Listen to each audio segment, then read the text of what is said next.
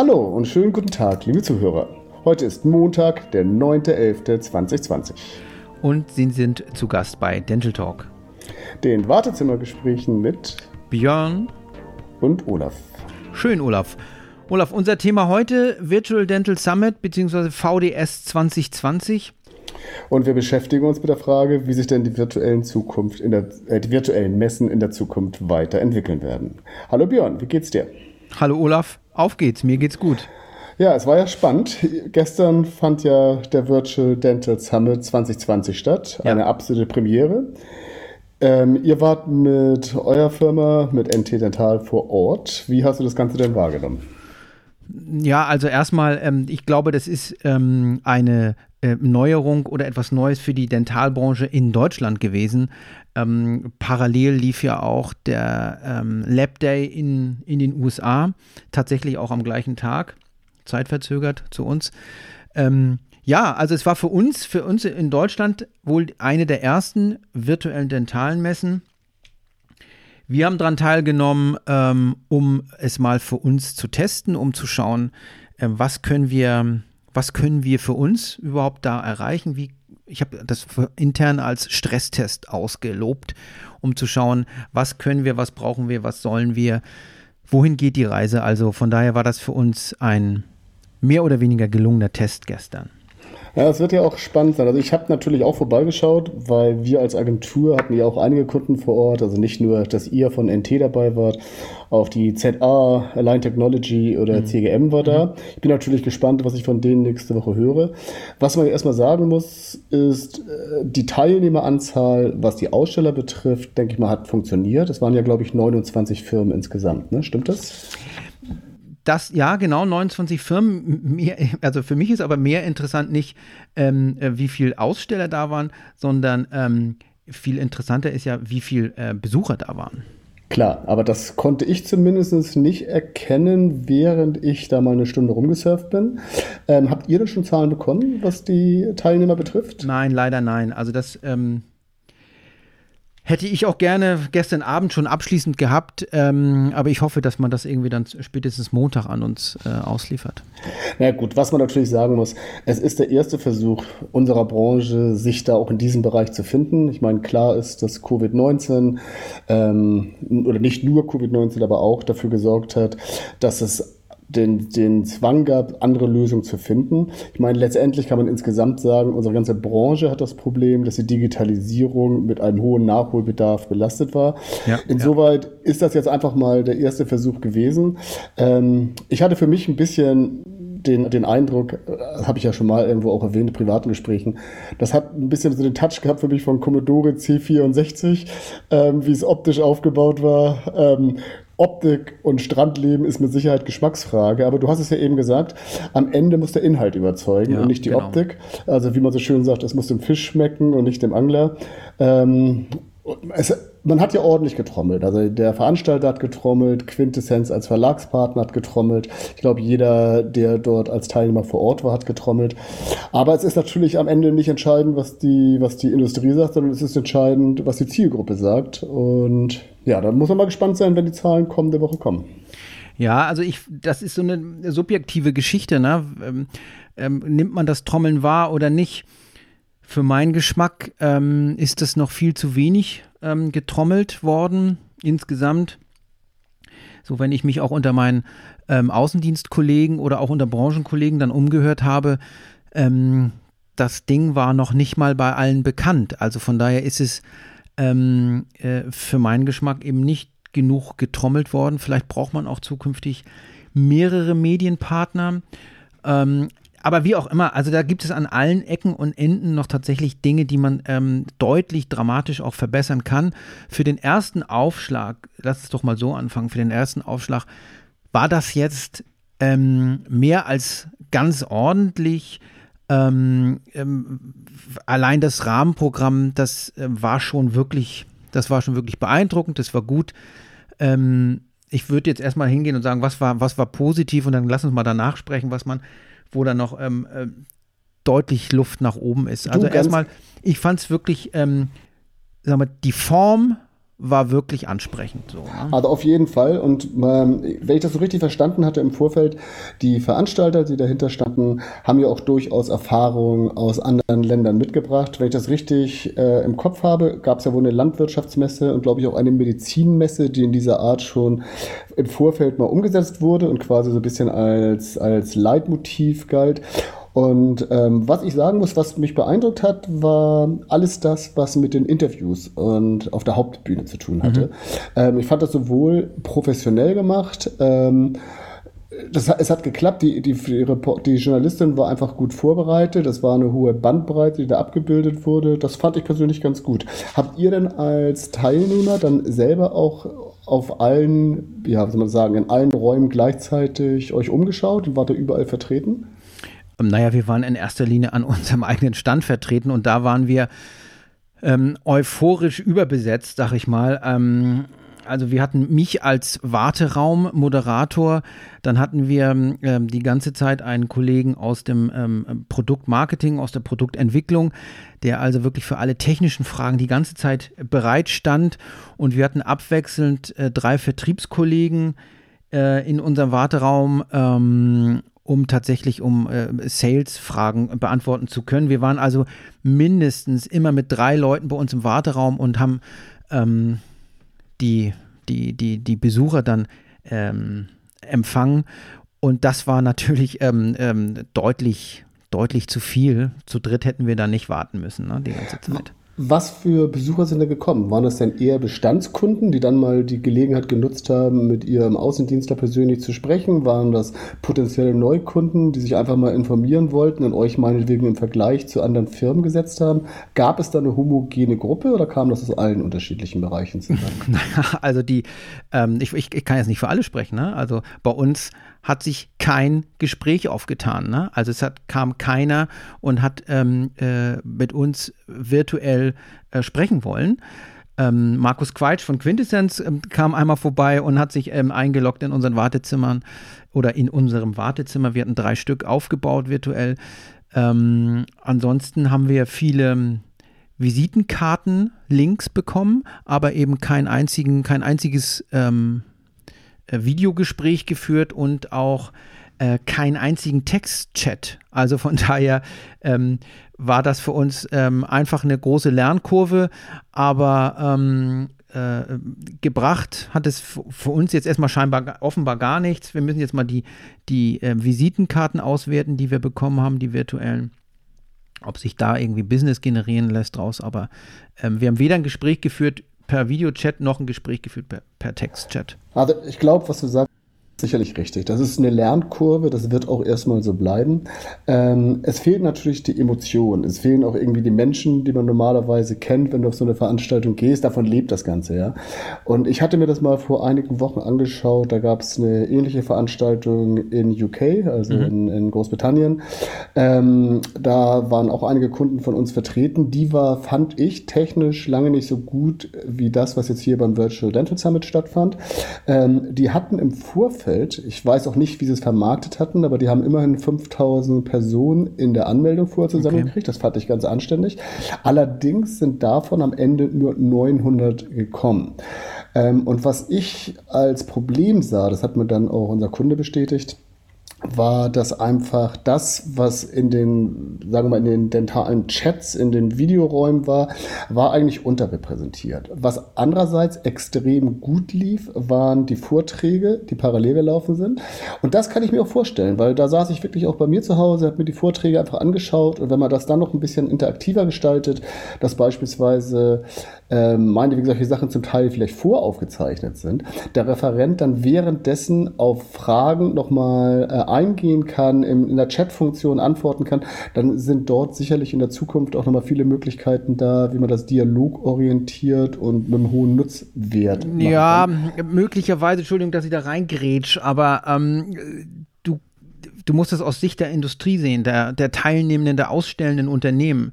Wenn da auf der Hauptbühne ein Vortrag läuft über irgendeine neue OP-Möglichkeit, dann hat das jetzt erstmal äh, mit mir als Aussteller wenig zu tun. Dann ist da auf der Hauptbühne wird da ein tolles Interview geführt, aber ich werde ja letztendlich dran gemessen, wie viel Leads generiere ich an so einem, an so einem Nachmittag. Mit wie vielen Leuten bin ich da und wie viele Leads generiere ich? Und dann, das rechne ich dann an, an die Kosten, an den Aufwand und so weiter. Das stimmt. Und da ist mir eigentlich egal, ob da auf der Hauptbühne ähm, irgendein tolles Interview läuft. Ähm, äh, letztendlich muss ich gucken, was ist für mich, was kommt für mich dabei hinten raus. Ne? Klar, natürlich. Aber auch dort werden natürlich Möglichkeiten sein, wie werden die Sprecher ausgewählt, wie kannst du das gegebenenfalls auch noch entsprechend sponsoren. Wird sich mit Sicherheit einfach ergeben.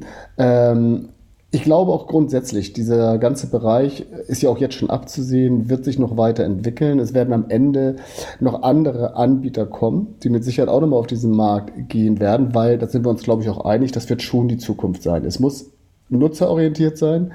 Ähm, ich glaube, dass ich mir durchaus Sachen vorstellen kann, sag mal, Virtual Reality, äh, wie man das später noch mit reinbaut. Ich kann mir vorstellen, dass ich als Nutzer, wenn ich dorthin gehen würde, gerne vergleichen würde, dass ich beispielsweise Angebote nebeneinander stellen möchte. Also, sag mal, Beispiel Röntgen. Ich schaue mich hin, gehe dorthin, ich möchte mir anschauen, welcher der Anbieter sind da, kann ich mir die Angebote kurz nebeneinander anzeigen lassen, mit allen gleichzeitig sprechen. Also das wird mit Sicherheit das sein, wo es vielleicht in der Zukunft auch mal hingeht.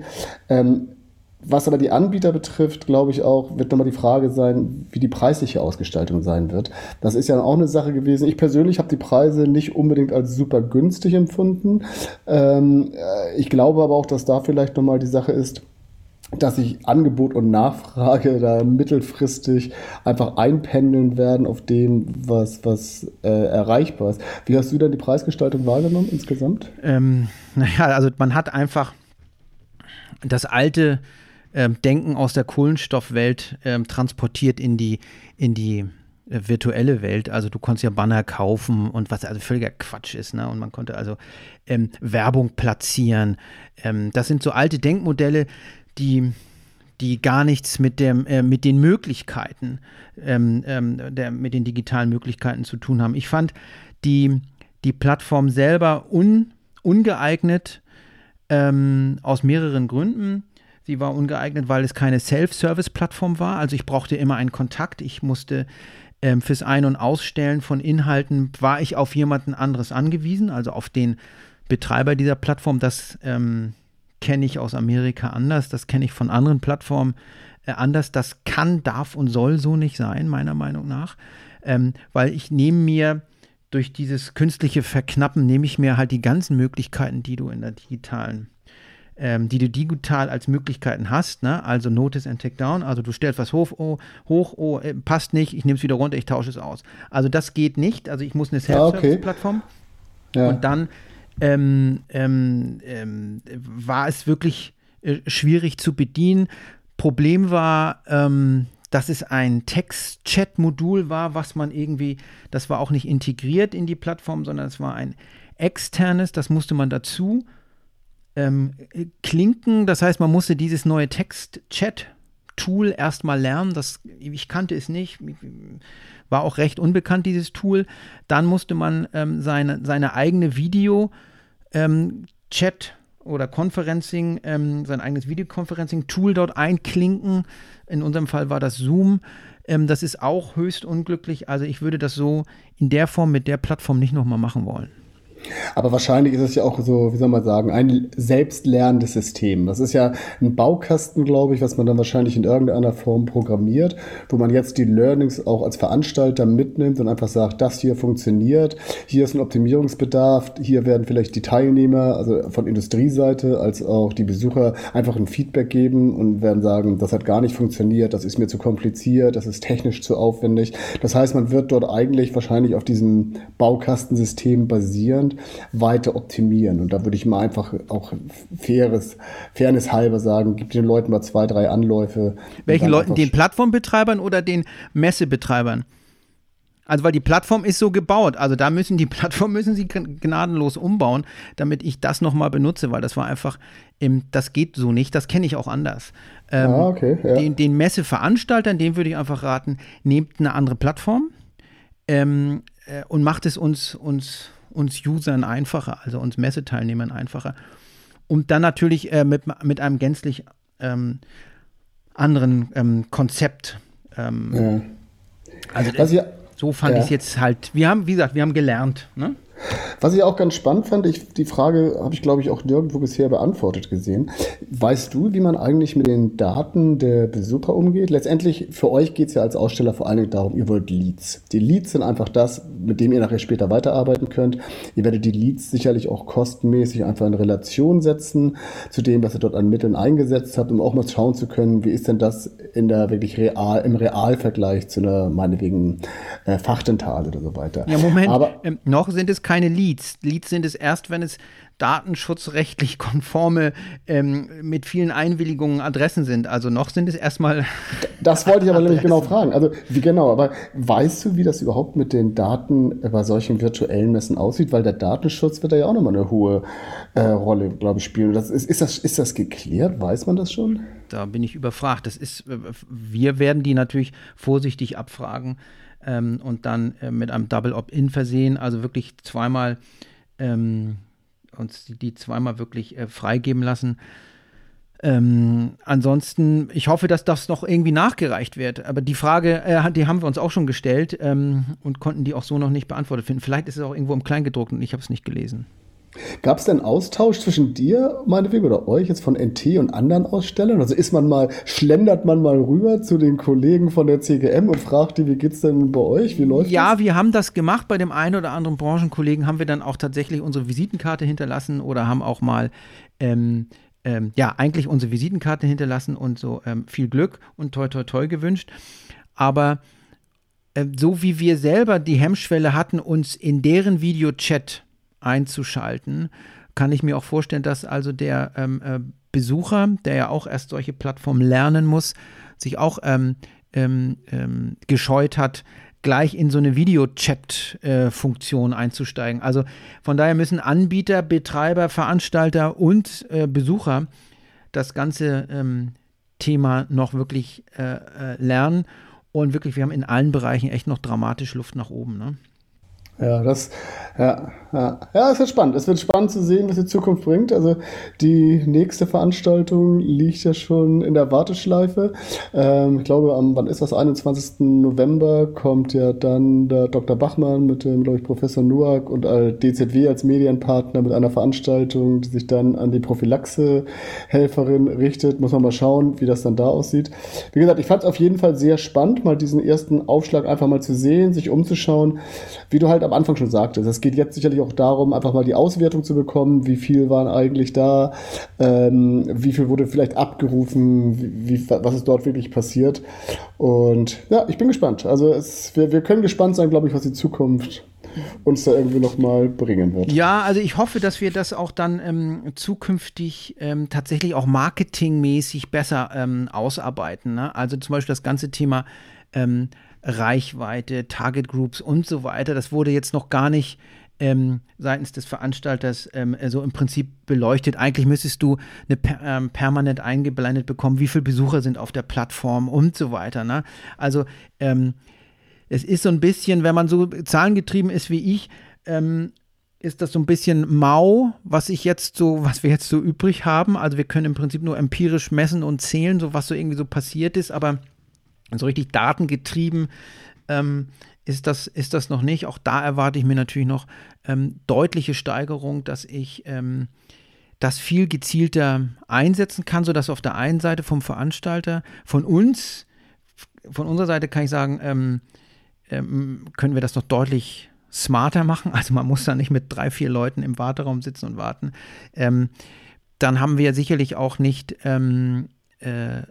also contentmäßig können wir in der Darreichung sicherlich noch was anderes machen, wobei wir hatten eben auch das, das äh, ein kleines Paket, wir konnten halt nur einen Flyer zum Download bereitstellen und das ist zum Beispiel so ein Ding, du zahlst relativ viel Geld, ne, um als Aussteller und hast einen Flyer. Ne? Das ist, da habe ich auf jeder kleinen ja, ja, Messe, ja, für den Preis kann ich 20 Flyer mitnehmen und bin ich viel, viel, viel freier. Also da stimmt irgendwie so das, das ähm, Verhältnis noch nicht. Aber wie gesagt, wir haben gelernt, Also für mich, für mich heißt das Ganze zusammengefasst, ähm, solche Sachen machen A, erstmal auch nur Sinn, wenn wirklich möglichst viele mitmachen. Das war hier eigentlich schon mal gegeben.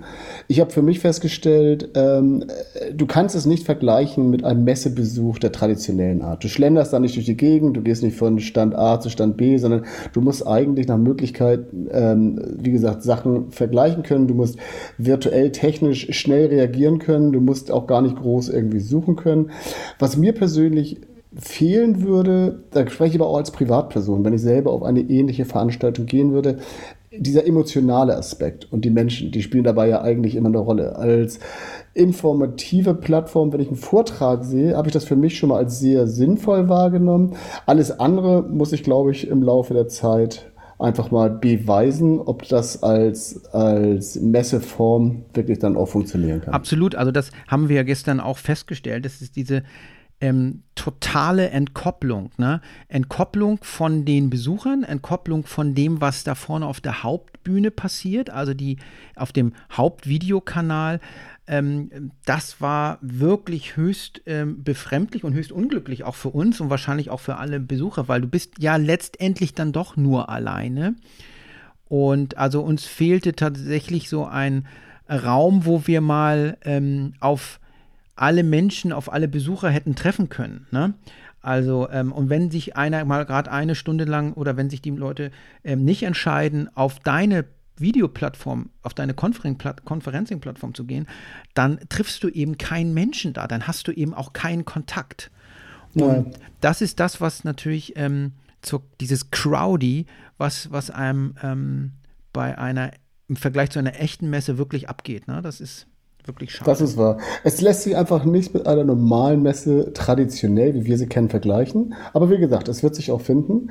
Björn, hat Spaß gemacht. Das war eine schöne Geschichte, heute da mal drüber zu reden mit dir. Ja, ich bin mir auch. Ich würde sagen, ähm, in einem unserer nächsten Podcasts könnten wir mal die ähm, IDS beleuchten. Das ähm, wird was, mit Sicherheit ein Thema werden. Was die sich da ausgedacht haben und ähm, in welcher Form man da ähm, Learnings ähm, noch hat. Ja. Aber genau. Ab jetzt, genau. Wir werden jetzt hier aber wöchentlich immer am Montag mal versuchen, ein Thema aus der Dental- und Marketing-Sicht betrachtet ins Netz zu spielen. Ich bin gespannt, es werden viele Themen sein. Ich bedanke mich, dass du dir die Zeit genommen hast. Hat Spaß gemacht. Ja, Olaf, ich und bedanke mich auch. In diesem Sinne. Schöne Grüße nach Mal. Hamburg. Bis dann. Bis bald. Ciao. Bis dann. Ciao.